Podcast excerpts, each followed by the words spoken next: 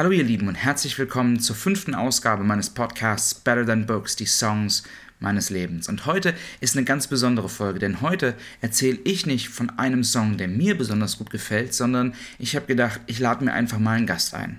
Der großartige Randy Newman hat mal gesagt, wenn es in allen meinen Songs um mich gehen würde, dann wären meine Songs ziemlich langweilig. Und deswegen dachte ich, wenn ich euch nur immer von meinen Lieblingssongs erzähle, dann wird die Sache vielleicht auf Dauer auch ein bisschen langweilig. Deswegen habe ich mir heute meine gute Freundin Nina eingeladen, die auch Musikerin ist, aber welchen Song sie sich ausgesucht hat und wie wir uns eigentlich kennen, all das gibt's nach der Matz. Also, viel Spaß mit der fünften Folge Better Than Books, die Songs meines Lebens und ähm, Matz ab.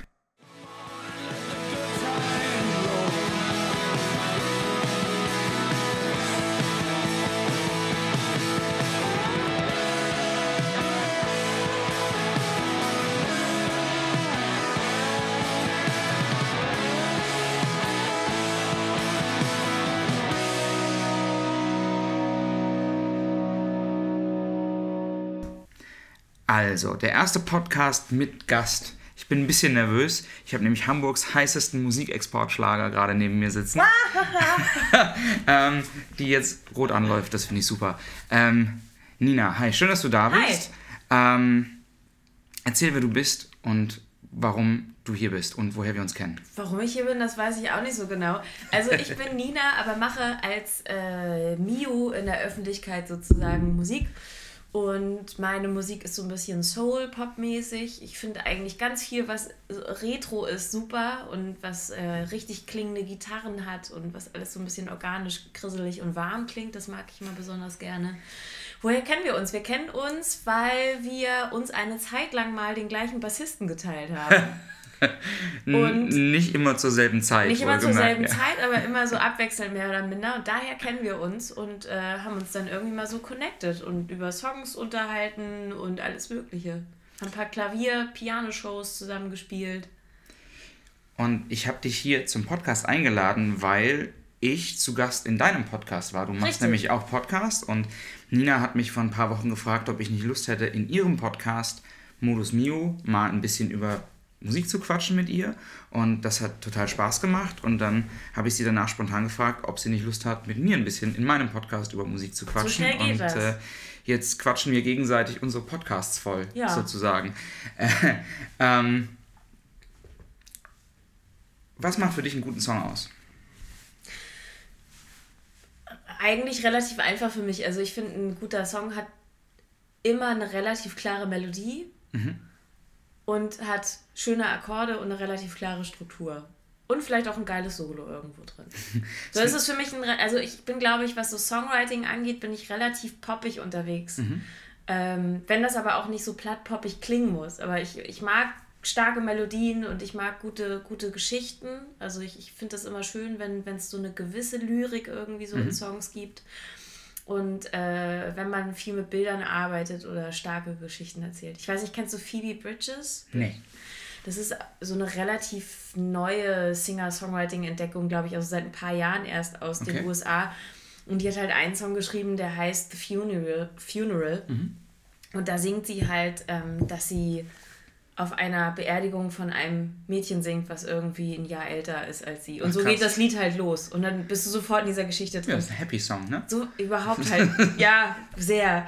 Und ähm, sowas finde ich halt immer krass, wenn, wenn ein Lied das schafft oder wenn ein Lied eine Stimmung erzeugen kann. Es gibt auch bestimmte Lieder, die einen ja auch immer noch irgendwie zu Tränen rühren, also die einen Absolut. immer sofort, sofort kriegen. Was kriegt dich denn? Also ich finde das total spannend, dass du sofort mit Struktur und mit Akkorden und mit Melodie anfängst, weil ich würde genau umgekehrt immer anfangen. Ich würde Echt? immer sagen, ein guter Song für mich hat so diese eine Songzeile, die mich beim ersten Hören sofort kriegt. Das muss für mich gar nicht unbedingt eine Zeile sein, das sind manchmal auch einfach nur Klänge. Okay, krass. Also ich finde... Ähm ähm, also jetzt nicht zum Thema von, oh, das kriegt mich immer so, da muss ich sofort weinen. Aber ähm, es gibt bei Michael Kiwanuka, genauso wie zum Beispiel auch bei den Black Keys, gibt es so einige Songs, die fast so pink-floydige okay, ähm, Aspekte haben mhm. und haben dann halt so riesige epochale Intros, die halt irgendwie so, ein, so, ein, so eine Bildwelt aufmachen. Also ich glaube bei... Äh, ähm, oh, bei Black Keys, wie heißt denn das Lied noch? Das ist auf der Turn Blue Platte, das erste Stück. Das ist total geil. Das, also ich, ich weiß es gerade nicht auswendig, obwohl es eines meiner Lieblingssongs ist. Ich äh, stocke gerade tatsächlich, ähm, weil ich vielleicht auch ein bisschen aufgeregt bin. No. Aber ähm, das geht halt einfach erstmal los mit, weiß ich nicht, zwei Minuten nur Intro aufbauen, ganz viel Gitarre und okay. ganz schrabbelig. Aber es macht, es ist einfach ganz groß, ganz tolle Klänge. Sowas finde ich schön. Mir fällt gerade ein, wo du Pink Floyd erwähnst, dass ich, als ich 18 war oder 17 war, ähm, einen Freitagabend bei einem guten Kumpel verbracht habe und seine Eltern hatten gerade neu gebaut und die wohnten so am Dorfrand und er hatte eine Terrasse hinten in den Wald raus und die Eltern waren nicht zu Hause und das Haus war noch halb Rohbau. Also es war alles so ein bisschen seltsam und ähm, das war die Zeit, das war die Hochzeit so von Napster mhm. und wir haben Alben bei Napster runtergeladen, das Stunden dauerte, weil das Internet so langsam war, von denen wir glaubten, wenn wir die hören, sind wir cool. Mhm. Und, wir, und wir haben, ähm, was war das denn? Es war ähm, Dark Side of the Moon von Pink Floyd ja. runtergeladen. Und was wir nicht wussten, war, dass der Computer in Autoplay-Modus geht, sobald das Album runtergeladen ist. Und dann haben wir vergessen, dass dieses Album überhaupt im Hintergrund runterlädt und haben irgendwas anderes gemacht. Aber der hatte so eine riesige Anlage mit so gigantisch großen Boxen. Und Dark Side of the Moon fängt mit so ganz, ganz leisen Poltern und Synthesizer-Klängen an, die sich immer mehr aufbauen. Und es brach auf einmal in irgendeinem anderen Raum im Haus so ganz unterschwellig los. Und wir haben richtig Schiss gehabt. Wir hatten, wir hatten, vielleicht noch ein bisschen was getrunken, aber immer so, klopft da irgendwer? So be be bewegt sich da irgendwas im Wald? Schön. Ja, total. Ja, aber sowas ist ja auch immer gut, wenn Musik das kann. Mir fällt noch was ein, krasse Streichersätze kriegen mich auch. Also oh, okay. Damien Rice hat äh, eine Platte gemacht, ähm, da ist das Lied I Don't Wanna Change hier mhm. drauf und auch It Takes a Lot to Be a Man. Ja. Und da sind halt einfach unfassbar krasse Streichersätze drauf. Und die finde ich, also ich glaube, richtig geile Streicher, die kriegen mich auch irgendwie. Die kriegen mich auch so, dass ich dann irgendwie sitze und so. Aber Damien Rice ist ja sowieso der emotionale Musik-Overkill irgendwie. Ja. Also ich habe ein bisschen schade, dass er mal alleine auf der Bühne steht. Also der macht das vielleicht auch, weil er dann sagt, okay, Festival XY ist halt nicht das, was ich bräuchte, damit ich hier mit fünf Leuten herkomme. Hm. Das ist auch nur konsequent, aber andererseits denke ich mir so, ah, wäre halt auch geil, wenn mit. Aber macht er nicht auch dieses Looping-Ding? Ja, also ist glaube ich auch krass. Also ich habe von ein paar Leuten schon mal gehört, dass das krass sein soll, wenn ja. er halt so sicher einen zurechtlugt. einen zurechtlugt, aber, klingt super, ja. Also ich, ich glaube das auch, aber ich, ja, ich finde halt mit Bandspielen und so weiter mal toll. Ich mag das immer, wenn auf der Bühne irgendwas los ist. Also ja. ich finde das halt irgendwie, ist ein, eine doofe Entwicklung unserer Zeit, dass man einen Musiker hinstellt und der muss gefühlt einfach alles machen oder mhm. kann halt alles machen. Ja, das stimmt. So, und ich finde halt so Bandsachen auch irgendwie einfach geiler. Also wenn man sich so an Prince-Videos oder so Live-Sachen ja. erinnert oder sich so Stevie Wonder-Geschichten, Konzerte anguckt und dann denkt so, geil, da ist richtig was los, da passiert was, alle können ihre Instrumente richtig geil spielen. Dann finde ich das immer besser, als wenn einer eine Loopstation toll bedient. Ja, das kann. stimmt, das stimmt. Aber bei Damien Rice, ich weiß gar nicht, wie das letzte Album von ihm hieß, ähm, aber da war dieser Song drauf, The Greatest Bastard. Und mhm. ich weiß noch, dass es davon ein Live-Video gab, das er in irgendeiner Kirche gespielt hat, vor ganz wenigen Zuschauern. Und er hat sich da emotional so reingesteigert, dass er fast selbst geweint hat auf der Bühne.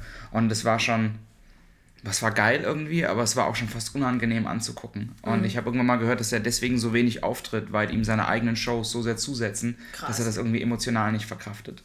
Und das finde ich halt auch schon, also das ist vielleicht schon überauthentisch an, ja. der, an der Stelle das ein bisschen ist, ungesund irgendwann. Ja, glaube ich schon. Ja. Aber war der nicht mit seiner war der nicht mit seiner Cellistin oder so zusammen und das ist so hart in die Brüche gegangen, wie sie Lisa Hannigan, die auch immer die Zweitstimme gesungen hat bei den ersten Alben? Weiß ich leider nicht. Dafür bin ich nicht, nicht. tief genug in diesem Damien Rice-Thema drin. Ich auch nicht. Hm. Hm. Vielleicht lassen wir das mit Damien mit Rice. Mit Damien Rice, ja. Aber ich, ich glaube, ich mache irgendwann mal eine Folge bei Damien Rice. Ich finde Damien Rice eigentlich ziemlich cool. Ist ja auch, ist er ja auch. Also, also er hat schöne Sachen gemacht, auf jeden Fall. Mega gut. Und ich habe den über Shrek kennengelernt. Wie traurig ist das denn? Weil das der traurig, einen Song ja. in dem Shrek-Soundtrack hatte. Gut für seine GEMA. Absolut, ja. Aber passt eigentlich gar nicht, ne? Also für Nee, gar, gar, gar das, war, so das waren Nine Crimes. Und das war irgendwie so Shrek trauert seiner Geliebten nach, die jetzt doch ein Oger ist oder sowas, keine Ahnung. Okay. Das, ich glaube, es passte ganz gut. Es passte in der Zeit, passte das ganz gut in den Film. Äh, wie kommen wir jetzt auf Shrek? Egal. Ähm, du hast einen Song mitgebracht, von dem du erzählen willst. Ja, ich glaube, den kannst du wahrscheinlich nicht einspielen wegen so GEMA-Themen und so ich glaub, weiter. Ich glaube, ich richtig Ärger. Ja, das darf man nicht. Aber ich werde den verlinken, so Genau, als Video. das ist super. Ähm, hört euch unbedingt von Donny Hathaway I Love You More Than You Ever Know an. Ich finde den Titel geil. Ja, das ist halt, äh, also in, um sowas geht es in dem Song halt auch. Also er, ähm, es ist halt ein, auf eine Art und Weise ein sehr typisches Liebeslied, mhm. aber es hat irgendwie so eine bestimmte Dramatik in sich, weil es immer darum geht, so ja, ich würde alles für dich tun und eigentlich weißt du gar nicht, wie sehr ich dich liebe. Okay. Ähm, und vor allem bin ich auf das Lied mal aufmerksam geworden über die Live-Version, weil Donny Hathaway, ich finde, das mitbeste Live-Album aller Zeiten aufgenommen hat, oh, das er in okay. The Bitter End in New York gespielt hat. Das ist halt auch eine geile Venue, ne? Das sowieso. Ich habe da selber ja mal gespielt, ich muss es wissen. Absolut. Nein, aber ganz, ganz dezent eingeflochten. Ja. Es ist äh, ein kleiner, schrabbeliger Club in äh, New York, wo aber einfach schon super krasse Leute gespielt ja. haben. Und er hat da halt auch ein Konzert gespielt und äh, dabei ein Live-Album aufgenommen. Und ähm, da sind auch ganz tolle Sachen drauf. Er hat irgendwie ein paar Cover auch gemacht. Jealous Guy von äh, John Lennon zum Beispiel. Geil. So. Und äh, Donny Hathaway war ein sehr versierter, krasser Tastentyp. Also der konnte Rhodes und Wurli mhm. ziemlich gut spielen. Äh, Wurli heißt Wurlitzer, das ist halt auch ein Keyboard für die Leute, die das nicht wissen. ähm, aber man sagt unter Musiker, sprecht gerne mal Wurli. Wurli. Und ähm, genau, das ist halt ein sehr, sehr schönes Live-Album und die, dieser Song ist da auch drauf. Und was ich so krass finde dabei, ist, dass dieser Song und in der Aufnahme auch im Speziellen so eine absolute Schwere hat, weil alle Instrumente unfassbar weit hinten, bis eigentlich fast zu spät spielen. Es ist fast ein Challenge, wer kann noch später spielen. Okay. Und es ist sehr, es fängt sehr, sehr reduziert an, eben nur mit so einer Tastenfläche mhm. und mit Bass und Drums. Und Bass und Drums haben aber auch nur ganz wenige Impulse, die sie halt spielen. Und das passiert halt erst fast gar nicht so. Das ist sehr, sehr reduziert und es bietet für ihn halt einfach unfassbar viel Fläche für seine Stimme. Okay. Und so zum Thema Soul-Gesang gibt es ja auch einfach ganz viele Leute, die super krass sind. Aber ich finde, dass Donny Hathaway ein bisschen der König der Leute war, wie viel Schmerz du in der Stimme hören kannst. Also wirklich, ja. wie, viel, wie viel Leid und Gefühl und wirklich Soul man hören kann. Und das war halt nicht irgendwie ein lautes Preschen von Adlibs im Sinne von, ah, ich schmetter hier mhm. jetzt einmal einen raus. Also was anderes als Aretha Franklin zum ja. Beispiel. Aber man hat ein unfassbares Leiden und ein großes Gefühl bei ihm immer gehört. Und okay, dabei aber einfach also ein unfassbar krasser Sänger von der Technik her und so weiter. Okay, krass. Äh, ich muss ja ganz ehrlich zugeben an der Stelle, ich kenne von Donny Hathaway quasi nichts und würde auch das quasi aus dem Satz nochmal streichen wollen. Kennst ich kenne, kenne nichts von Donny Hathaway und so wie du davon erzählst, ist es fast schon ärgerlich. Ja, ist ich, es. Ich, ich ärgere mich gerade. Du musst ähm, es unbedingt mal anhören. Also der hat halt eine Zeit lang sehr viel mit Roberta Flack gemacht. Okay. Und auch mehrere Alben, glaube ich, mit ihr auch aufgenommen. Ob Roberta Flack wohl darunter gelitten hat, dass jeder nur Killing Me Softly kennt? Vielleicht. Meinst du, dass äh, Lubega auch darunter leidet, dass jeder nur Mambo Number 5 ah. kennt und das noch nicht mal sein ah. eigenes Lied ist? Ah. Bitte? Das ist nicht sein eigenes Lied? Das ist ein Cover. Was? Ernsthaft? Ein, wusstest du das nicht? Nein, das wusste ich nicht. Also hier auch nochmal an alle, wahrscheinlich wissen das aber alle außer John. Mambo Number 5 ist ein super altes Lied aus den 50ern oder so. Wirklich? Ja, wirklich. Da gibt es Aufnahmen zu. Musst du mal hören. Aber wie verrückt ist das denn? Ja, es ist nicht sein eigenes Lied. Also der ist halt mit einem Cover weltberühmt geworden und es, ich glaube, der verdient da auch immer noch dran. Ich ja, glaube, mit ich auch. also mit die erfolgreichste deutsche Produktion, die es, glaube ich, je gab. Das kann ich mir vorstellen. Ja. ja wie verrückt ist das denn? Aber weißt du, wer auch durch ein Cover weltberühmt geworden ist? Milo. Stimmt hier. Dieses ich wollte jetzt fast sagen, Candy Shop war es aber nicht, war AO nee. Technology. Genau, so. auch ein Cover, wusste ich auch nicht. Habe ich noch nicht gelesen, zufällig. Ach so, ja, das, das wusste ich damals, als es rauskam. Es war halt eine Zeit lang auch ein Was bisschen. Was du alles weißt. Ich weiß gar nicht so viel, ein paar Sachen weiß ich. Also, wenn ich dann aber mich mit so Profimusikern unterhalte und die erzählen mir dann, welche Instrumentalisten in welchen Bands überall gespielt haben, dann weiß ich das meistens nicht. Das ist auch. Also, ich weiß langsam, wer Tim Pierce ist und, und äh, Steve Lukather und so weiter, aber Pino Palladino kenne ich alle, aber manchmal denke ich so, okay, ich kenne ihn jetzt nicht oder mein, mein äh, Lebensgefährte guckt sich irgendwelche YouTube-Videos an. Ich denke so, oh, wer ist denn der nette Opi? Und dann werde ich erstmal so, ja, das ist der und der, boah, krass. Und dann so, ah, okay, oh. oh, da fällt mir so ein. nach dem Motto, so, boah, der kann aber gut Gitarre spielen. Ja, weil. So. Oh, ich habe mich neulich, das fällt mir ein, ich nenne keine Namen, aber ich habe mich neulich mit jemandem unterhalten und wir haben über Fotografie geredet und ich hatte gerade ein Buch von Annie Leibovitz gelesen. Mhm. Das ist eine ganz, ganz tolle Fotografin, die unter anderem nicht nur deswegen, aber auch dadurch Berühmtheit erlangt hat, dass sie das letzte Foto gemacht hat, was von John Lennon professionell gemacht wurde, mhm. nämlich am Tag seiner Ermordung, vormittags ähm, war sie eingeladen zum Shooting und das ist eine ganz spannende Geschichte, weil sie sollte ihn für den Rolling Stones fotografieren, ähm, weil er hatte gerade ein neues Album raus oder es sollte rauskommen und John Lennon hat sich geweigert, sich ohne Yoko Ono fotografieren zu lassen. Und dann gab es so ein bisschen Diskussion und ähm, Annie Leibovitz hat am Ende gesagt, okay, dann halt mit Yoko Ono, was soll's hat ein ganz, ganz tolles, intimes Foto von den beiden geschossen. Ähm, sie liegt bekleidet am Boden, flach, und er ist nackt und klammert sich so an sie. Ich glaube, das kenne ähm, ich. Ganz, ganz bekanntes ja. Bild. Und ähm, sie geht ins Studio, entwickelt das Bild, ähm, verbringt ein bisschen Zeit in der Dunkelkammer, kommt wieder raus, will ihn wieder treffen, um sich das Bild absegnen zu lassen und, er und, und erfährt dann, dass er erschossen worden ist. Und das ist eine total krasse Geschichte, weil es würde halt kein letztes Foto von, also kein, dieses intime Foto von den beiden nicht geben, wenn er nicht darauf bestanden hätte, dass sie mit auf dem Bild ist und so. Und ich habe die Geschichte jemandem erzählt und war so total begeistert von der Intensität der Geschichte und mein Gegenüber sagt, ja, aber wer ist John Lennon? Nein. und ich so, ähm. Nicht ernsthaft. Ich so, ähm, John Lennon, die Beatles? Das ist eine Musikgruppe, ne? Also, Was? Ja, das ist eine Musikgruppe. Und das war jemand, der auch ähm, Mitte, Mitte 20er war, also vom Alter her. Und es war mir vollkommen schleierhaft, wie man die Beatles nicht kennen kann. Und dann schob die Person so hinterher, was, der ist erschossen worden? Warum das denn? Und ich so, boah krass, du brauchst erstmal einen Grundkurs in irgendwie Oh, ich glaube, da hätte ich das Gespräch abge abgebrochen, weil Schwierig. ich gedacht hätte so, ist glaube ich nicht meine Aufgabe. Das, ist, das wäre mir zu viel Basic-Arbeit. Also Schwierig, da, ne? Ja. Habe ich auch gedacht. Also Steve Lucas ja nicht zu kennen, verzeihe ja. ich jedem. Aber John Lennon nicht zu kennen? Das, ja. Das ist, weil, weil, hm. das ist fast so Aber schlimm. das ist so, die, die Teenies zum Beispiel, die kennen, also jetzt hört sich das so an, wie so, ja, die, Jugend von heute. So meinen wir das aber gar nicht. Ähm, Hast du eigentlich graue Haare schon? Nee. Nein, okay. Sieht man aber, glaube ich, auch nicht. Wenn, wenn ich welche kriegen würde, ich bin ja blond, dann verstecken die sich, glaube ich, gut. Das stimmt. Aber ich glaube, die kriege ich auch eh nicht. Ich, ich bin durch meine Eltern relativ gesegnet. Die haben oh, okay. lange ihre Haarfarbe gehabt. Hm. Ähm, nee, ich hatte irgendwie so mit Teenagern, die äh, sind halt total drauf abgegangen, als es die Ain't Nobody-Version mit der Stimme dieses gelangweilten Mädchens gab. Ain't Nobody. Und dann habe ich denen irgendwann mal die Chaka Khan-Version ja. gezeigt. Und die kannten halt Chaka Khan natürlich alle nicht. Klar. Und fanden aber die Chaka Khan-Version auch viel geiler. Was sie auch ist. Ja, ist sie auch. Also, so, da. da passiert ja auch viel mehr. Und die ist ja, hat ja viel mehr Power. Aber Absolut. ja, also Chaka Khan nicht zu kennen, ist auch nicht ganz so schlimm wie John Lennon nicht zu kennen. Aber John Lennon nicht zu kennen, ist halt echt lustig. Das finde ich, also, nee, lustig ist, also ist schon bitter irgendwie, aber gut. Gab es nicht auch dieses, ähm, Kanye West und Rihanna haben doch mit Paul McCartney dieses 5 Seconds. ne? ja, ist ein geiler Song, aber. Ist, total.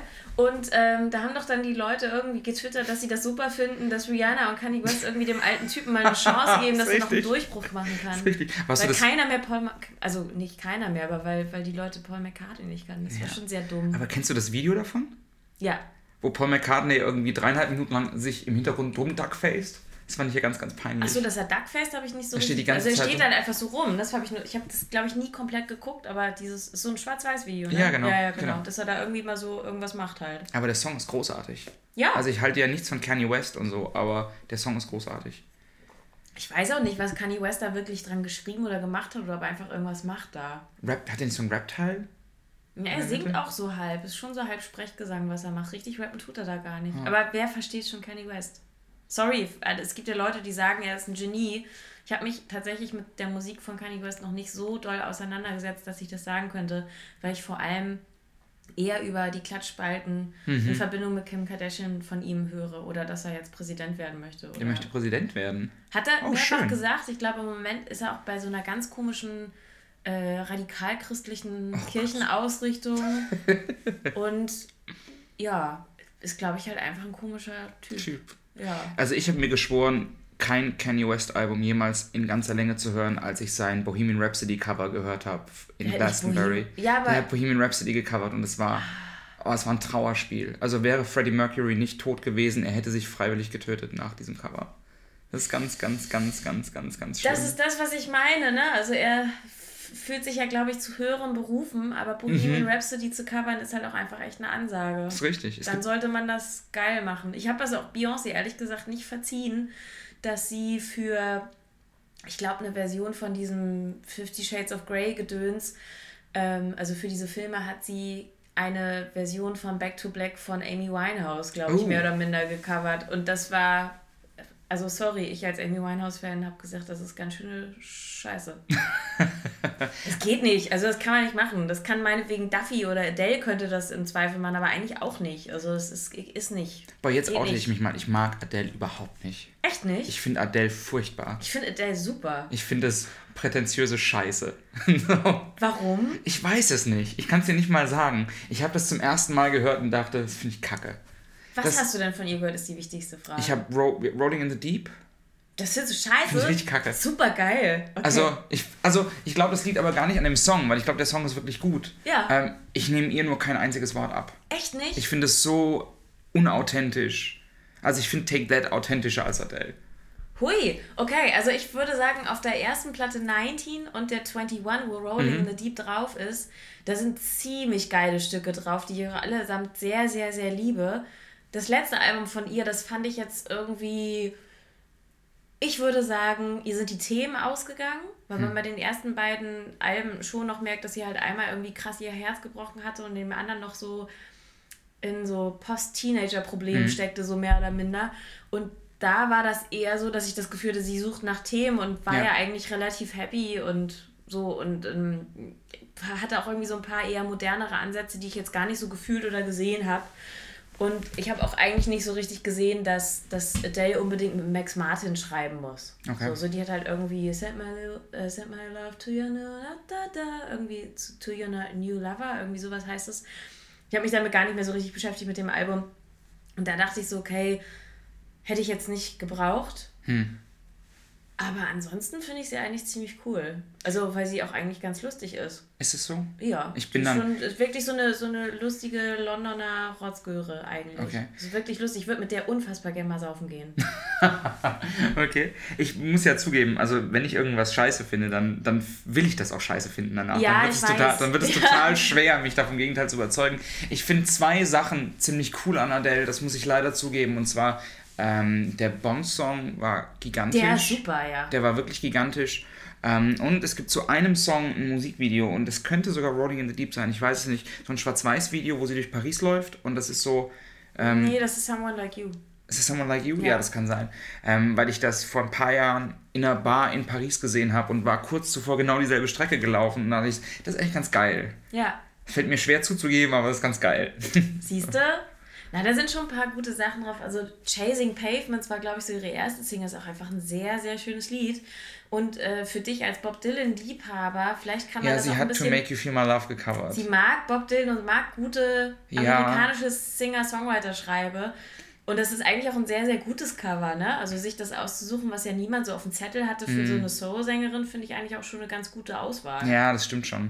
Aber Bob, oh, schwierig, weil ich tue mir mit Bob Dylan Coverversion total schwer. Ja, man kann den auch nicht so, also man muss das ja dann auf seine Art und Weise covern, ja. weil wer will denn klingen wie Bob Dylan? Ich würde das nehmen, absolut. Echt? Ja, total. Okay, gut. Also aber ich als Frau natürlich auf gar keinen Fall. Das ist richtig. Und ich finde, das ist auch allgemein so eine mittelerstrebenswerte Sache, aber Bob Dylan ist halt Bob Dylan und deswegen liebt ja. man ihn. Ja, absolut, absolut. Ich habe übrigens versucht, seine Autobiografie zu lesen und habe sie dann irgendwann ab der Hälfte weggepackt, weil ich einfach selber genervt davon war. Chronicles? Ja, ich glaube ja. Also er hat auf jeden Fall die ganze Zeit schlechte Laune gehabt dabei. Also das war richtig krass. Ich habe das Buch gelesen und war schon ab der Hälfte mhm. und habe immer die ganze Zeit gedacht, so, ja, wann passiert denn jetzt was? Und er hat halt die ganze Zeit über so Nichtigkeiten mhm. geschrieben mhm. und die geilen Sachen wie irgendwelche Studiogeschichten und so weiter, die waren immer nur so am Rande mal. Und ehe man sich versah, war man in über der Mitte des Buches und hat einfach Sätze von einem schlecht gelaunten älteren Mann gelesen. Und das habe ich irgendwann echt in die Ecke gepfeffert, weil ich sauer war, dass ich dafür Geld ausgegeben habe. Ich finde es spannend, dass du das so siehst, weil ich fand es brillant. Echt? Und, ich, ähm, ich war so genervt davon, weil ich dachte so, Alter, dann schreib das in dein Tagebuch, dass du genervt bist. Aber ich habe überhaupt gar nichts, was mich interessiert hat hier. Ich fand es irgendwie, ich fand es geil zu lesen, weil ich die Sprache geil fand. Aber die Hintergrundgeschichte ist ja eigentlich die, dass einer, der nie Interviews gibt, auf einmal eine Autobiografie ankündigt Und dann lässt er alles aus in dieser Autobiografie, was Leute worauf Leute warten. Also ja. die ganzen großen Alben, das wird alles komplett ausgelassen. Ich war auch Genau. Und dann, ja, ehrlich gesagt, ich war das. Ich hätte das alles, alles gerne gewusst. Und dann ist sein, sein, sein Verlag ist eben genauso angepisst und sagt, ähm, Entschuldigung, aber wir brauchen eigentlich mehr. Und dann sagt er, ja, ja, das ist ja auch auf drei Bände angelegt. Und deswegen heißt es Chronicles Volume 1. Und ähm, die kam 2002 raus und es gibt seitdem einfach keinen zweiten und dritten Band. Ja. auf aber eine Art und Weise lustig, aber auf eine andere Art und Weise denke ich mir dann auch so, ja. Ja, ja aber ich, also ich tatsächlich, ich fand es geil zu lesen, aber das ist halt auch wirklich Geschmackssache. Ähm, aber über Bob Dylan kann man halt auch wirklich streiten. Da sind, ich glaube, Kriege sind ausgebrochen über die Frage, ob der was taugt oder nicht. Ähm, wo, wie sind wir eigentlich jetzt hier hingekommen? Ich weiß es gar nicht. Weiß ich nicht, du hast den Leitfaden, das ist dein Podcast. Ich habe keinen Leitfaden. Sehe ich so aus, hätte ich einen Leitfaden? Entschuldigung. Ähm, was habe ich, habe ich irgendwas aufgeschrieben? Ah, ähm, Nö. Nicht? Ach doch, ja. Eigentlich haben wir nämlich geredet über, ähm, über ähm, deinen Hathaway-Song. Und ich wollte gerade Anne Hathaway sagen, weil ich bei Hathaway immer an Anne Hathaway nee, denke. Das ist die aus der Teufel trägt Prada. Ich hätte jetzt gesagt, das ist die aus Batman, aber egal. Ähm, Echt? Ja, die hat Catwoman gespielt. In, Stimmt, ja. In, in ich wollte gerade sagen. Dem letzten, egal.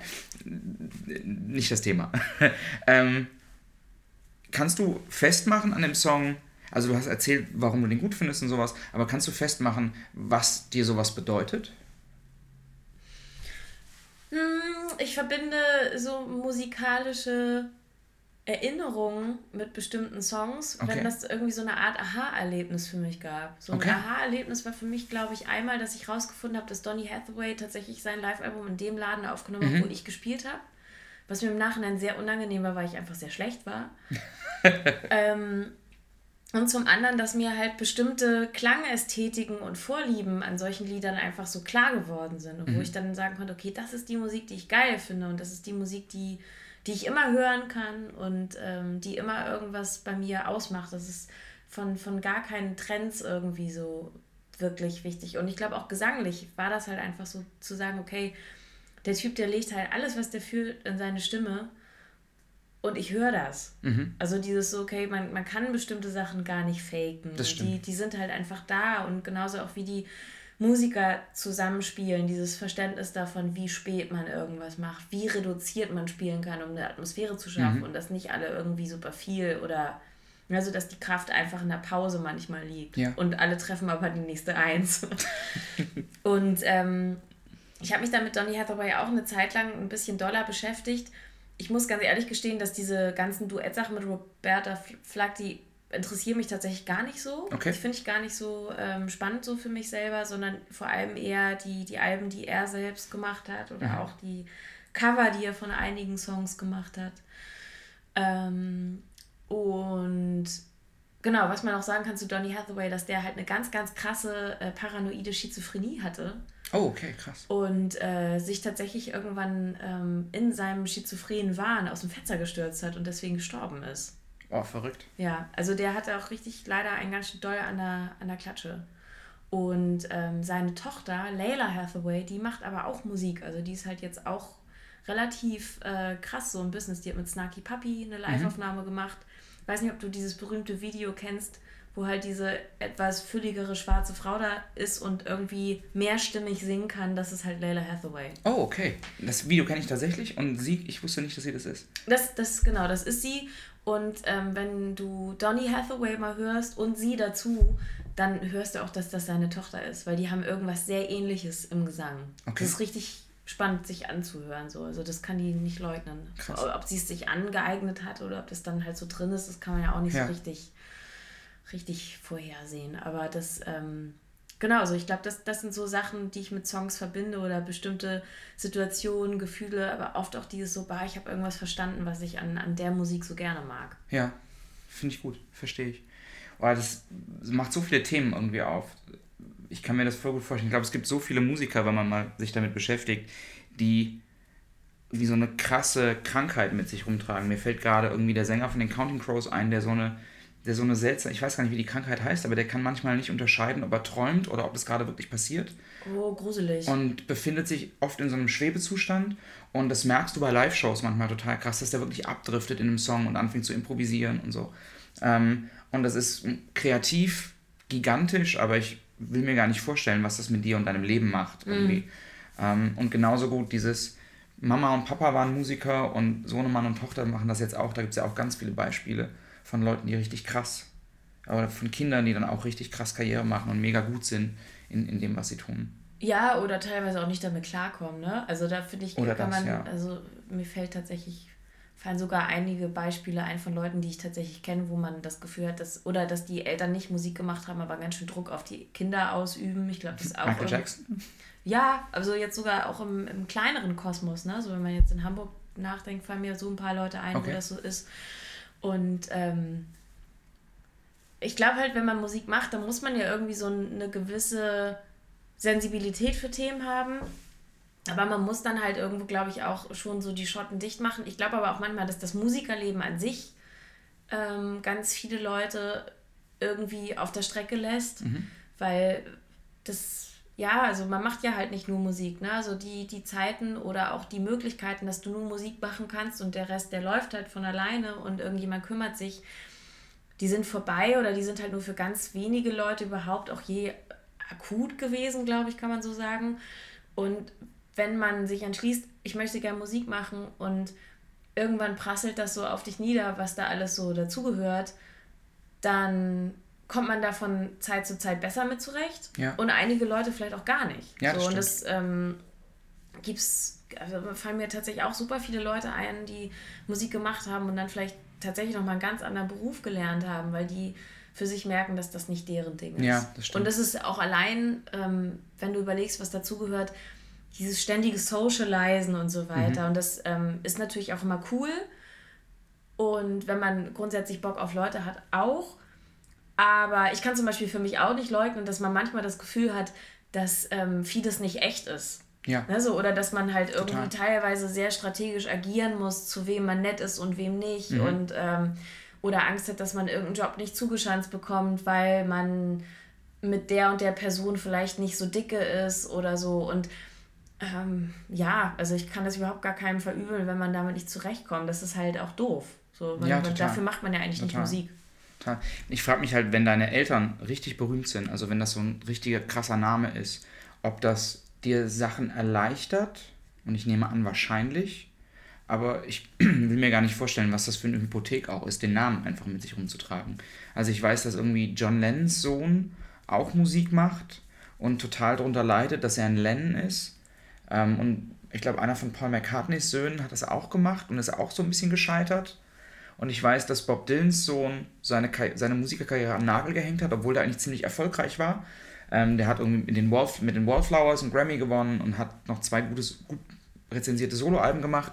Aber der ist dann irgendwann vollkommen entnervt, hat er seine Live-Karriere abgebrochen, weil bei seinen Konzerten Leute immer nach Bob Dylan-Songs gefragt haben. Ah, okay. Und er hat dann irgendwann gesagt, so, ich habe da wirklich keinen Bock mehr drauf.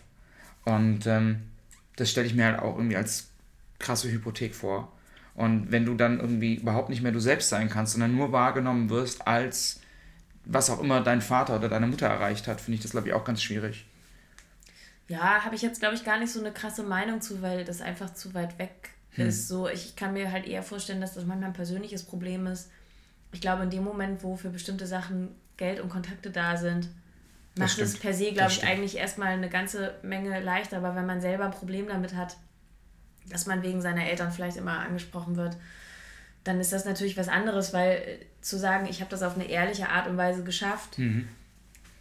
das kann man natürlich meistens nicht sagen. Also wie gesagt, ja, wenn, wenn du über X Kontakte irgendwie da reinkommst und Geld, dann kann man vielleicht sagen, so ist ja geil, dass ich das habe, aber wenn man vielleicht für sich selber was erreichen wollte und dann immer damit struggelt, dass man mhm. sagt, so, okay, das wurde mir alles so möglich gemacht, dann ist das, glaube ich, ein Problem, was man vielleicht so persönlich hat. Also ich glaube, es ist für mich einfach fast zu, zu weit weg. Ich ähm, empfinde es auch ein bisschen lustig, weil diese, diese Geld- und Einflussfrage, die ist ja dann halt auch in der Musik oft so da. Klar. Und in dem Moment, wo du viele Leute kennst und meinetwegen auch irgendwelche Promoter und Videomenschen mit Geld zuschmeißen kannst, könntest du dir ja ganz viel ermöglichen. Ja. So, und deswegen, ich glaube, wenn jemand diese Möglichkeiten hat, ähm, dann zu sehr ein Problem damit zu haben, zu sagen, okay, ich nehme das an und mache was Geiles da draus, würde ich sagen, okay, ist aber auch ein ganz schön krasses Luxusproblem. Das geht für mich dann ehrlicherweise über First World Problems hinaus. Ja, ich glaube, es ist dann die Frage, was es, also das eine ist ja was sehr Rationales, mhm. irgendwie die Chancen, die du hast zu nutzen, und das mhm. andere mag vielleicht auch was Emotionales sein, genau. weil man ja trotzdem irgendwie vielleicht sein Herzblut reinsteckt und sagt, das, was ich hier mache, finde ich wirklich krass gut und Leute aus, um, um dich herum sagen immer nur so, ja, aber kein Wunder, dass du das kannst, weil du bist ja auch der und der. Ähm, ich glaube, das sind zwei Ebenen, aber ja, das ich Leuten nicht, wenn ich sagen würde, ich hätte das Problem vielleicht mal zur Abwechslung ganz gerne. Ja. So, also, also ich glaube, es ist halt, also ja klar, das ist halt ein emotionales Problem, was äh, man soll das ja dann auch nicht bewerten und ich glaube, viele Leute kommen da mit dann, also das ist bestimmt eine bestimmte Bürde, die man dann ja. halt irgendwie so hat. Ähm, aber Fakt ist halt auch, viele Leute kommen halt nie an den Punkt. Ne? Also ich glaube, in so vielen Dingen muss man sich ja dann klar machen, was habe ich und was kann ich schätzen. Und wenn jemand sagt, oh, ich werde halt gar nicht geschätzt, weil ich bin Tochter oder Sohn von XY, ja. dann kann man halt nur sagen, ja, mein Gott, dann ich den Künstlern zu. Es gibt genügend Leute, die das auch gemacht haben. Das ist eigentlich ein ne? ziemlich gutes Argument. So, Also das hat, glaube ich, der eine Sohn von Sting gemacht. Mhm. Ähm, der, der heißt gar nicht Sting jetzt? Der heißt gar nicht Sting. ähm, und ich glaube, seine Tochter auch, wobei das irgendwie relativ propagiert wurde, dass sie halt schon die Tochter von ist. Okay. So, und ja, da gibt es ja mehrere Beispiele, wo das ja, dann halt vielleicht auch stimmt. geklappt hat und dann muss man das halt so machen. So, mein Gott. Also, wenn ich das Geld und die Probleme hätte, das wäre wär schön. Deswegen, ja. vielleicht jetzt ein bisschen unsensibel von mir, aber ich habe mehr Gefühl mit Donny Hathaway, der sich aus dem Fenster gestürzt hat. Oh ja, absolut, absolut. Nina, zwei Sachen habe ich noch. Ja. Dann sind wir durch. Und zwar Nummer eins. Ähm, fällt mir gerade ein, vielleicht ist das eigentlich eine ganz coole Idee. Ähm, magst du einmal sagen, wenn du jetzt gerade einen Albumtipp abgeben müsstest, was läuft gerade bei dir so zu Hause? Eine, ein Song, ein Album, das sich Leute anhören sollten. Äh, Michael Kiwanuka. Die Platte, die auch Kiwanuka heißt. Das ist dein aktuelles Album. Sehr gut. Ich bin immer ein großer Kiwanuka-Fan. Und das Lustige an dem Album ist, es klingt halt so lo-fi, dass das fast mir zu lo-fi ist. Okay. Aber es ist total geil. Man muss es am Stück hören. Und äh, kleiner Tipp am Rande, alle Songs gehen ineinander über, das ganze Album. Oh, geil. Das ist schon ziemlich krass. Das ist ziemlich cool. Ja. Das ist schon Konzeptalbum Deluxe an der Stelle. Ja, ist halt, ist wirklich riesig. Ist krass, was die gemacht haben. Mega gut. Ich suche das einfach mal raus und verlinke das irgendwo ja. oder mach das, finde ich gut. Und das zweite, ähm, wenn Leute Bock haben auf dich, du machst einen Podcast, der heißt Modus Miu, der genau. kommt wie oft? Ja, ich versuche so alle zwei Wochen. Und du quatschst wie mit mir einfach über irgendwelche Musikerthemen. Ich, genau, ich quatsche über Musikerthemen. Mir geht es ein bisschen darum, die Leute in mein Musikerleben sozusagen reinzunehmen mhm. und zu sagen, was ich so mache und was, was mich beschäftigt und Leute vorzustellen, die irgendwie in meinem Musikerleben stattfinden und äh, auch was ich gerade so treibe und genau, wie so mein, mein Arbeitsablauf und Leben ist.